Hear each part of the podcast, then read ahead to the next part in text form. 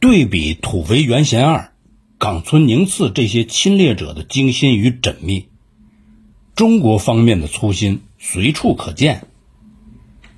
阎锡山对老同学的无条件热情，孙传芳对老师的有条件尊重，都给了侵略者着手活动的巨大空间。甚至一些为民族利益出过大力的卓越人物。也因为一些个大意与疏漏，被日本侵略者加以利用。典型的事例是近现代中国著名的外交家顾维钧。这位美国哥伦比亚大学毕业的国际法博士，一九一九年作为中国代表团一员参加了巴黎和会，以中国不能放弃山东。如同基督教徒不能放弃耶路撒冷这样慷慨激昂的表态，打动了各国的代表，为维护中华民族权益做出了贡献。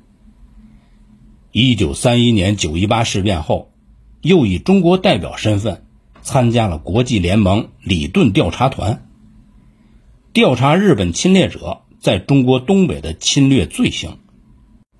这样一个国家民族利益的坚定维护者，在一九三二年上海一二八事件善后处置中，却被日本人钻了空子。当时冈村宁次出任日本上海派遣军的副参谋长，中国方面的主要谈判代表就是顾维钧。冈村与顾维钧过去在北京和上海就已经相识。两个人的私交也不错。得知这一情况，日本派遣军司令官白川义则大将要求冈村多跟顾维钧接触，摸清中方的谈判底线。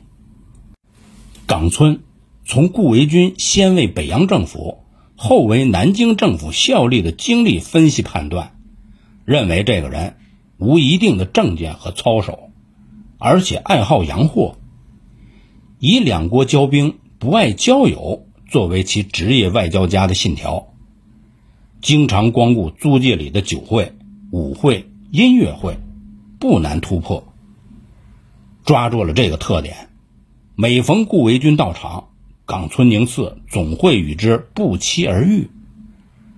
晃筹交错之时，轻歌曼舞之际，冈村从顾维钧那里着实弄到了不少蒋介石。有关停战谈判的真实想法。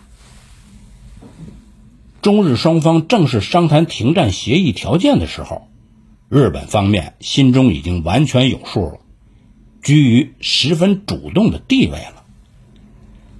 这一事例成为冈村宁次侵略中国生涯的得意之笔，也成为了反复谴责侵略者的最为痛心之笔。一个国家和民族检讨自身灾难的最艰难之处，也就在这些个地方。一九三七年七月七日，卢沟桥事变爆发。七月十七日，国民政府国防最高会议主席蒋介石发表了庐山讲话，其主要内容是：我们是一个弱国，如果临到最后关头。便只有拼全民族的生命，以求国家的生存。那时再不容许我们中途妥协。须知中途妥协的条件，便是整个投降、整个灭亡的条件。全国国民最要认清所谓最后关头的意义。最后关头一到，我们只有牺牲到底，抗战到底。唯有牺牲到底的决心。才能博得最后的胜利。若是彷徨不定、妄想苟安，便会陷民族于万劫不复之地。蒋介石的话表明，国民党内部情况正在发生变化，主张抗战的力量开始占据主导地位，阻力也是巨大的。一九三四年，汪精卫宴请国民党元老蔡元培。席间，蔡元培说：“关于中日的事情，我们应该坚定，应该以无畏的精神抵抗。只要我们抵抗，中国一定有出路。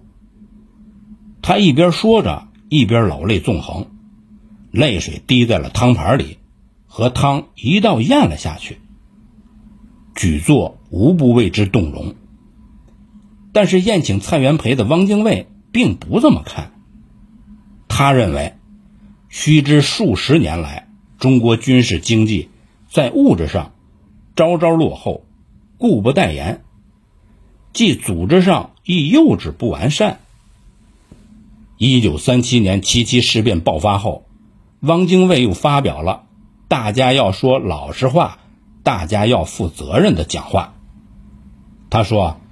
和呢是会吃亏的，就老是承认吃亏，并且求于吃亏之后有所抵偿。战呢是会打败仗的。还问冯玉祥，大家都说抗战到底，这个底在什么地方呢？冯玉祥说：“日本无条件投降便是底。”汪精卫后来嘲弄着说。这简直就是一个丘巴的狂妄与无知。像汪精卫这样的所谓精英，当时犹豫动摇、三心二意的人大有人在。庐山讲话发表不到半个月，七月三十一日，蒋介石夫妇邀请胡适、梅贻琦、张伯苓、陶希圣、陈布雷一起吃饭。蒋介石告知决定作战。可支持六个月。张伯苓附和，胡适不表态。饭后，胡适对蒋介石说：“外交路线不可断，外交事应循高宗武一谈。这个人能负责任，并有见识。”胡适推荐能负责任的高宗武，当时任国民政府外交部亚洲司司长。他的见识是什么呢？是毫不隐晦的认为，只要是中日正式开战，打不了三个月，中国就要垮。胡适身为这样的观点所动。高宗武后来跟汪精卫一起投降了日本，任汪精卫汉奸政府的外交部部长。高宗武跟胡适等人当时都属于一个叫。低调俱乐部的小团体，那是一伙对抗战前景持悲观情绪、认为战必败的统治层精英。既有胡适、张君迈、梅思平、陶希圣这样一批文人学者，也有陈布雷、陈立夫、顾祝同、朱绍良、熊式辉、李明阳等军政人物。经常聚集在南京西流湾八号周佛海的花园洋房，或者是高宗武的寓所内议论为政，反对抗战。胡适为这个小团体起了个名字叫“低调俱乐部”，以区别于唱抗战高调的政府内主战派和民众的抗战激情。胡适称为歇斯底里的风气。周佛海更加直白地说出了低调俱乐部的来由，那就是共产党、桂系以及一切失意分子都很明白的知道，抗日是倒蒋唯一的手段。他们因为要倒蒋，所以高唱持久全面的抗日战争。蒋先生本想以更高的调子压服反对他的人，而这些人。就利用蒋先生自己的高调，逼着蒋先生钻牛角。调子越唱越高，牛角就不得不越钻越深。当抗战到底的调子高唱入云的时候，谁也不敢唱和平的低调。故我们主张和平的这一个小集团，便命名为低调俱乐部。这个俱乐部的一部分目的。也是对着蒋先生自己的高调而去的，说是主张和平的小团体，实则是一个充斥失败主义的小集团。周佛海自己就说过：“中国人的要素，物的要素、组织的要素，没有一种能跟日本比拟，战必败。低调俱乐部的活动和言论引发了国民党内一些人的不满。立法院院长孙科就说：“把他们抓起来。”马上有人就出来劝阻：“孙先生不能这么做，像世界有名的胡适抓起来是不好的。”汪精卫没有直接参加低调俱乐部的活动，却是这个组织的幕后灵魂。他说：“主战有主战的道理，不过，主战的目的是什么呢？为的是国家能够独立生存下去。如果能达到这个目的，跟日本言和也不失为一种手段。一味主张焦土抗战的，唱高调的。”应该再坦诚一点，要说老实话。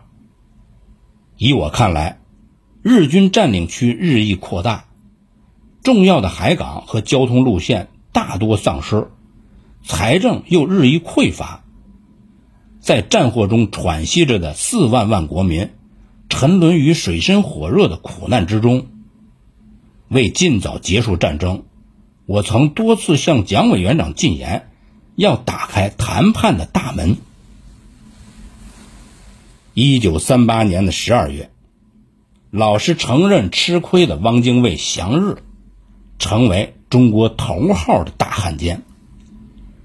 一九四四年十一月，汪精卫病死于日本名古屋。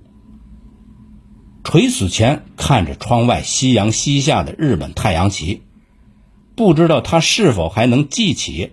被历史印证的蔡元培把眼泪掉在汤盆里的那番肺腑之言。本集播讲完毕，谢谢您的收听，欢迎您继续收听下一集。